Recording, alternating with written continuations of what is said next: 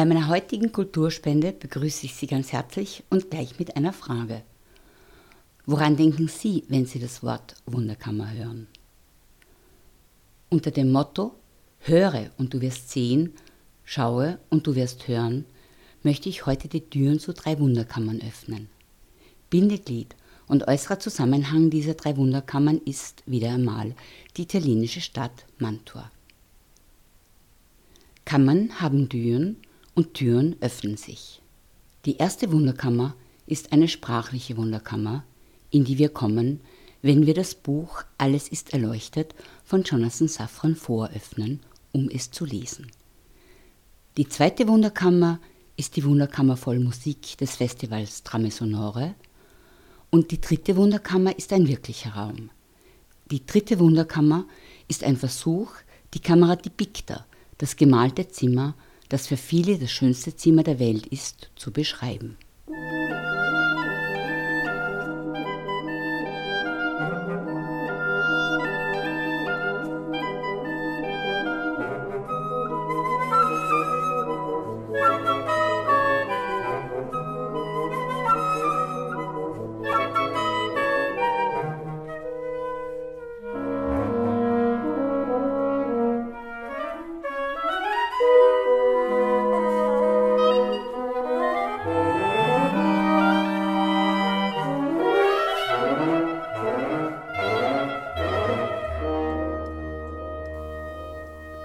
Bücher sind, das wissen wir, Bücher sind das Gegenteil von Mauern. Mauern trennen, sperren ab, grenzen aus. Bücher laden ein, hereinzukommen. Es gibt Bücher, die auf der Bücherstellage einen ganz besonderen Platz haben. Das Buch Alles ist erleuchtet von Jonathan Safran Foer ist für mich so ein Buch. Wenn Sie es gelesen haben, verstehen Sie möglicherweise, was ich meine. Wenn Sie dieses Buch noch nicht gelesen haben, gelingt es mir vielleicht, Sie neugierig zu machen auf eine spannende, zutiefst berührende und gleichzeitig äußerst unterhaltsame, witzige und kluge Lektüre. Die Geschichte von Alles ist erleuchtet ist schnell erzählt. Ein junger Amerikaner, er ist Jude und heißt Jonathan Safran Foer, sucht in der Ukraine nach der Vergangenheit seiner Familie und nach einer Frau namens Augustine die am Ende des Zweiten Weltkriegs seinen Großvater vor dem Holocaust gerettet hat. Begleitet wird er auf dieser Reise vom jungen ukrainischen Dolmetscher Alex und dessen Großvater, der der Chauffeur ist und sich für blind hält, und von einem Blindenhund namens Sammy Davis Jr. Jr. Auf dieser Spurensuche werden drei Geschichten miteinander verwoben. Einerseits ist es der Reisebericht dieser Spurensuche selbst, Andererseits sind es die Briefe, die der ukrainische Dolmetscher Alex, der Amerika liebt, mit seinem holprigen, unfreiwillig komischen und sehr kreativen Englisch an Jonathan Safran vorschreibt. Die dritte Geschichte erzählt die Entstehung des jüdischen Städels Drachenbrot, einige Jahrhunderte der Geschichte seiner Bewohner und deren Schicksal während des Holocaust. Bis auf wenige Menschen wurden im Holocaust 1941 alle Bewohner des jüdischen Städtels von der deutschen SS und von deren ukrainischen Kollaborateuren ermordet und der Ort wurde dem Erdboden gleichgemacht.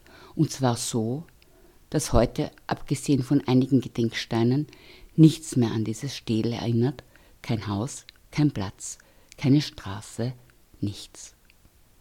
Alles ist erleuchtet ist ein von Überraschungen geprägter Text, ein Nebeneinander von Licht und Schatten, ein Text über die Möglichkeit und Unmöglichkeit der Liebe, über die Möglichkeiten und Unmöglichkeiten des Kommunizierens, des sich Verstehens, des sich nicht Verstehens, ein Text über Wahrheit und Dichtung und Dichtung und Wahrheit, ein Feuerwerk von Ideen und sprachlichen Einfällen. Jonathan Safran Foers Sätze sind witzig, manchmal sehr witzig, irrsinnig witzig, irrwitzig. Manchmal beim Lesen schlagen die Bilder Purzelbäume im Kopf. Vor ist ein Genie im Verdrehen, im Erstellen und Entstellen von Sprache. Sicher, einige der Wortspiele und Wortwitze und Anspielungen gehen in der deutschen Übersetzung verloren, weil sie nicht oder nur schwer übersetzbar sind. Man müsste den Text mit Fußnoten ergänzen, um das, was verloren geht, aufzufangen, einzufangen. Aber das würde den Seitenumfang des Buchs um einiges vergrößern. Alles ist erleuchtet könnte einfach als schräges Roadmovie gelesen werden. Das Buch ist aber auch eine Auseinandersetzung mit dem Judentum und dem Holocaust. Eine Auseinandersetzung damit, wie die Menschen der zweiten und dritten Generation sowohl auf der Opferseite als auch auf der Täterseite mit dem Holocaust umgehen. Der Titel des Buchs Alles ist erleuchtet wird am Schluss der Geschichte bedeutungslos, denn gar nichts ist wirklich erleuchtet. Man erfährt nur, dass jeder und jede die Dinge anders auf unterschiedliche Weise sieht. Es gibt nicht eine Geschichte, sondern verschiedene Perspektiven auf eine Geschichte werden erzählt. Mit Superlativen ist es so eine Sache. Aber das Buch Alles ist erleuchtet von Jonathan Safran Foer ist ein Buch der Superlative. Es ist besonders und brillant Genial, poetisch, ironisch, skurril, berührend, großartig, schräg, gescheit, lustig, hervorragend, geistvoll. Zu jedem dieser Eigenschaftswörter gibt es im Text Lesebeispiele und es gibt in diesem Buch für mich viele Sätze, von denen ich mich vollkommen verstanden weiß. Für Jonathan Safran Foer selbst ist die beste Empfehlung, ein Buch zu lesen, wenn jemand sagt, du musst dieses Buch lesen. Du musst es einfach lesen und dann reden wir darüber. Vielleicht ist es für die eine oder den anderen nicht ganz so einfach in das Buch Alles ist erleuchtet hineinzufinden. Aber der Versuch lohnt sich. Denn wenn man einmal drinnen ist, dann befindet man sich in einer sprachlichen Wunderkammer. Die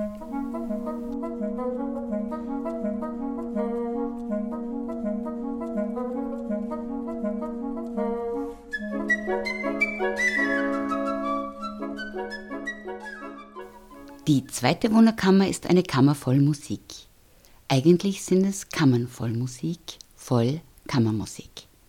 Es sind die Wunderkammern eines Musikfestivals, dem es immer wieder aufs Neue gelingt, einen spannenden Dialog zwischen Alten und Neuen, Bekannten und Fremden zu schaffen. Das Festival heißt Drame Sonore und es ist ein Gesamtkunstwerk aus Musik, Malerei und Architektur. Voll Musizierfreude und Kommunikationslust. Und bei diesem Festival kann man Musik aus unmittelbarer Nähe erleben. Trame sonore könnte man mit Klanggeflecht, Klangtextur, Klanggewebe übersetzen. Tonfäden, die wie unsichtbare Fäden die unterschiedlichsten Plätze in Mantua, wo Musik gemacht wird, verbinden. Auf Einladung des Orchestra der Camera di Mantova, des Palazzo Ducale und der Stadtverwaltung treffen sich jedes Jahr Ende Mai, Anfang Juni an die 350 Musiker und Musikerinnen aus aller Welt zu etwa 200 Konzerten und Veranstaltungen, darunter auch Meisterklassen, Workshops und Diskussionen. Da gab es und gibt es viel zu entdecken. Neben renommierten Musikerinnen und bekannten Streichquartetten bekommen auch viele junge, bestens ausgebildete Musikerinnen und Musiker in Mantua die Möglichkeit, ihr Können hörbar zu machen. Das Dutok-Quartett aus den Niederlanden wäre nur ein Beispiel dafür. Doch darüber mehr später. Auch dem jungen niederländisch-amerikanischen Geiger Stephen Wards oder dem Pacific Quartett Vienna ist es gelungen, die Zuhörerinnen und Zuhörer vom ersten Ton an zu fesseln. In der Konzertreihe Hausmusik öffnen private Häuser ihre Türen und bringen Kammermusik zu den ursprünglichen Orten in den privaten Raum zurück. Natürlich kommen wir bei diesen Konzerten auch in das Privileg, Gäste in einem Haus zu sein, das wir sonst wohl nie betreten könnten.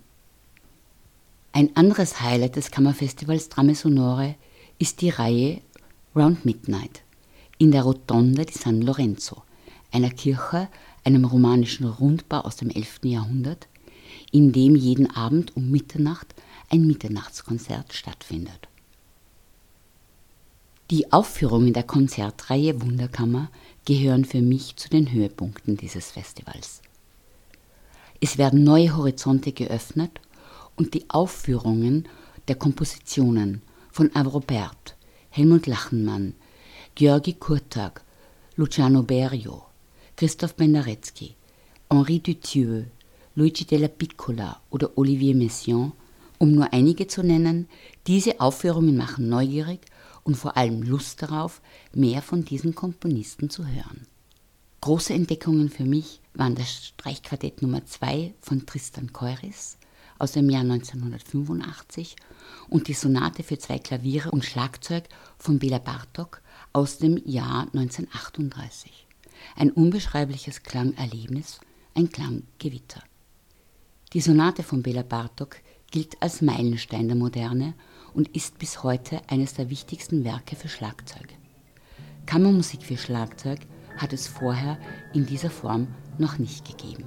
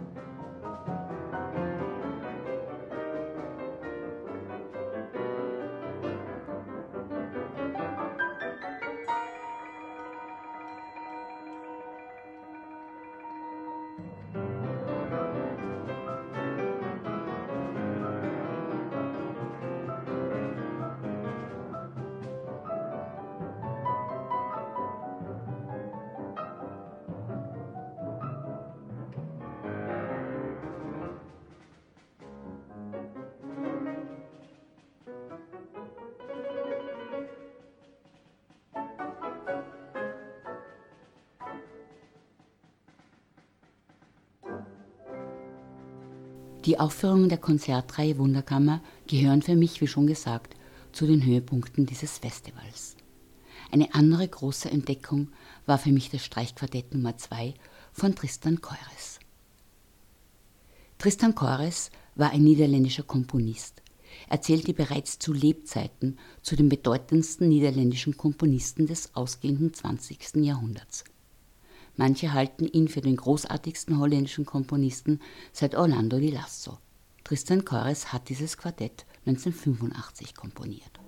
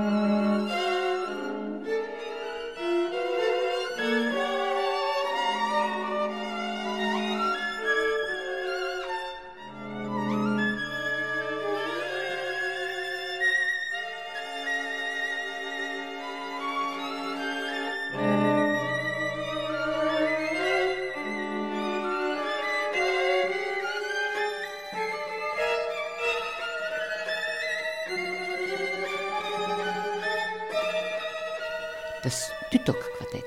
Drei junge Musikerinnen und ein junger Musiker aus den Niederlanden. Das Dütok-Quartett ist, so sagen viele, das beste junge niederländische Streichquartett und eines der vielseitigsten Streichquartette unserer Zeit.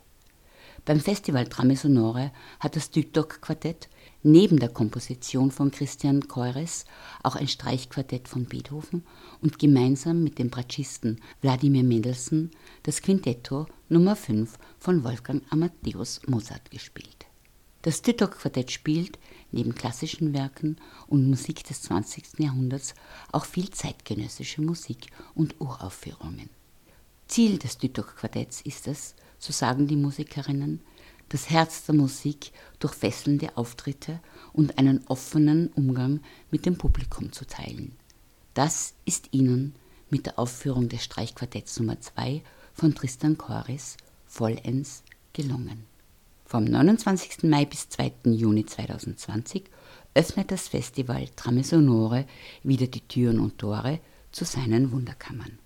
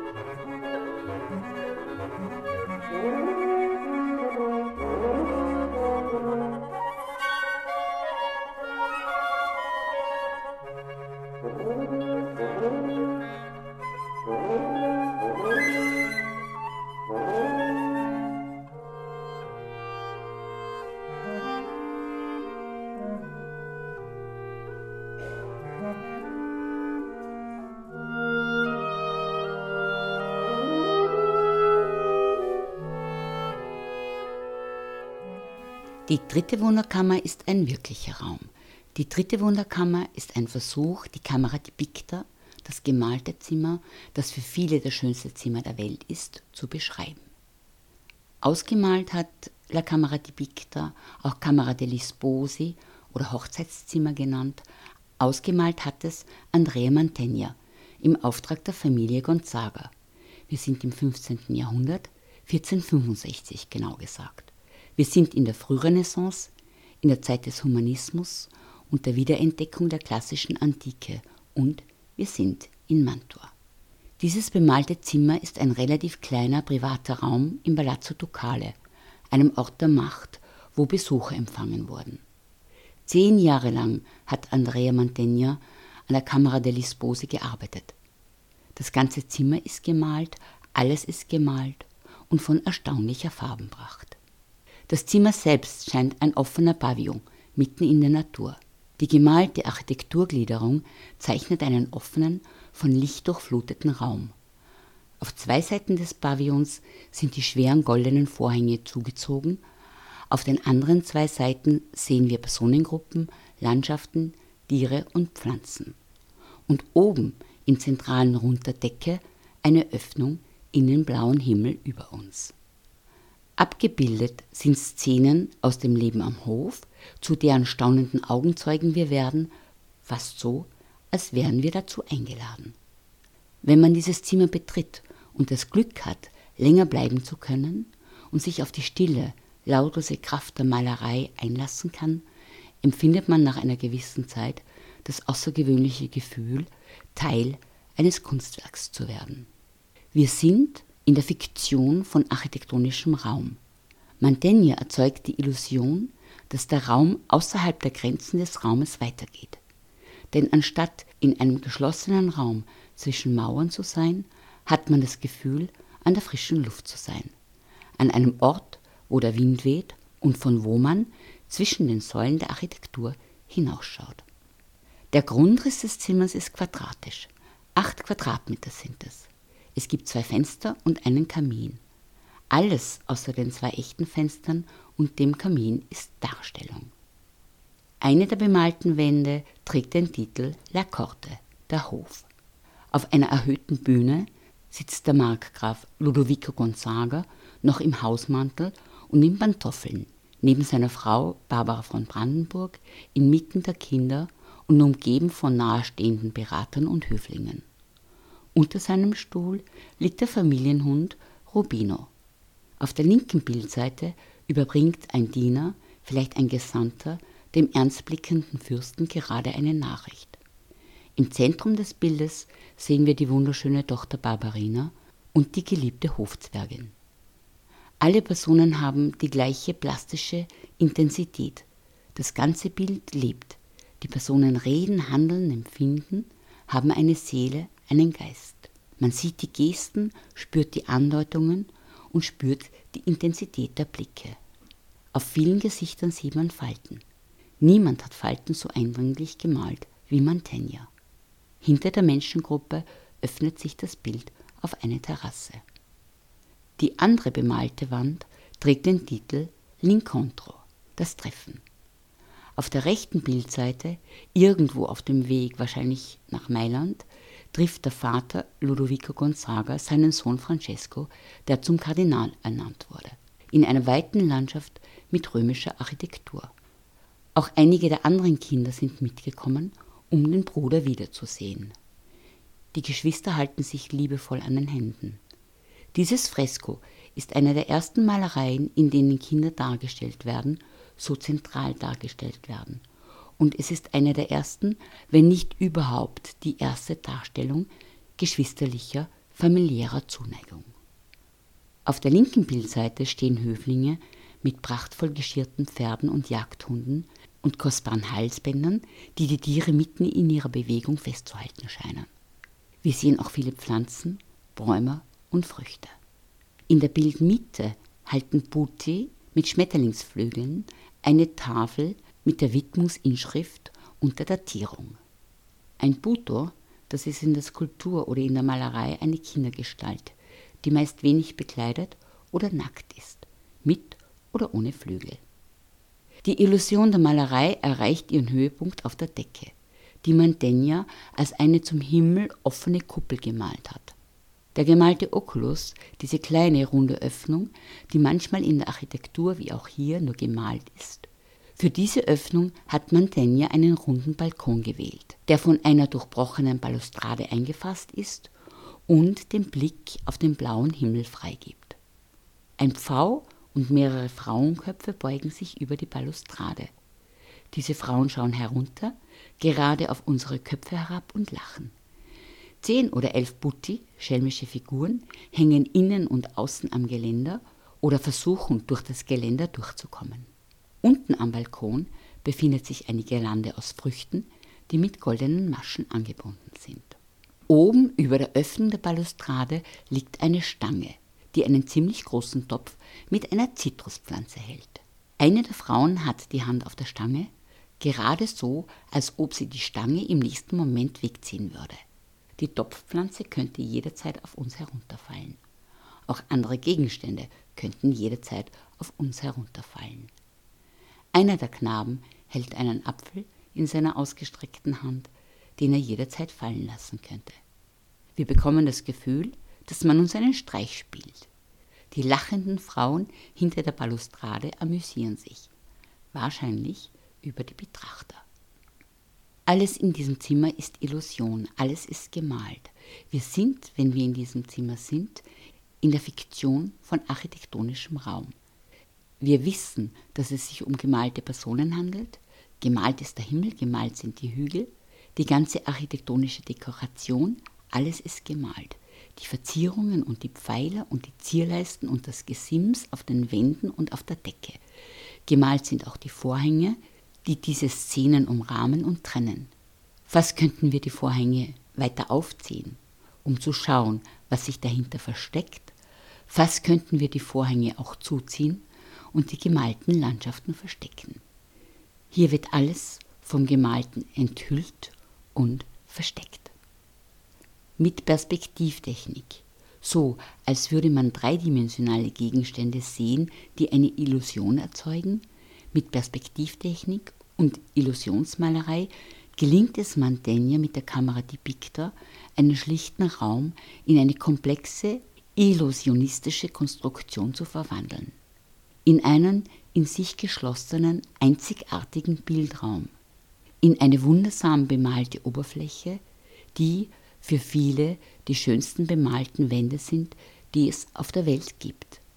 Mantegna hat das gemalte Zimmer auch signiert und sein Selbstporträt zwischen den Blättern auf einer Säule gelassen.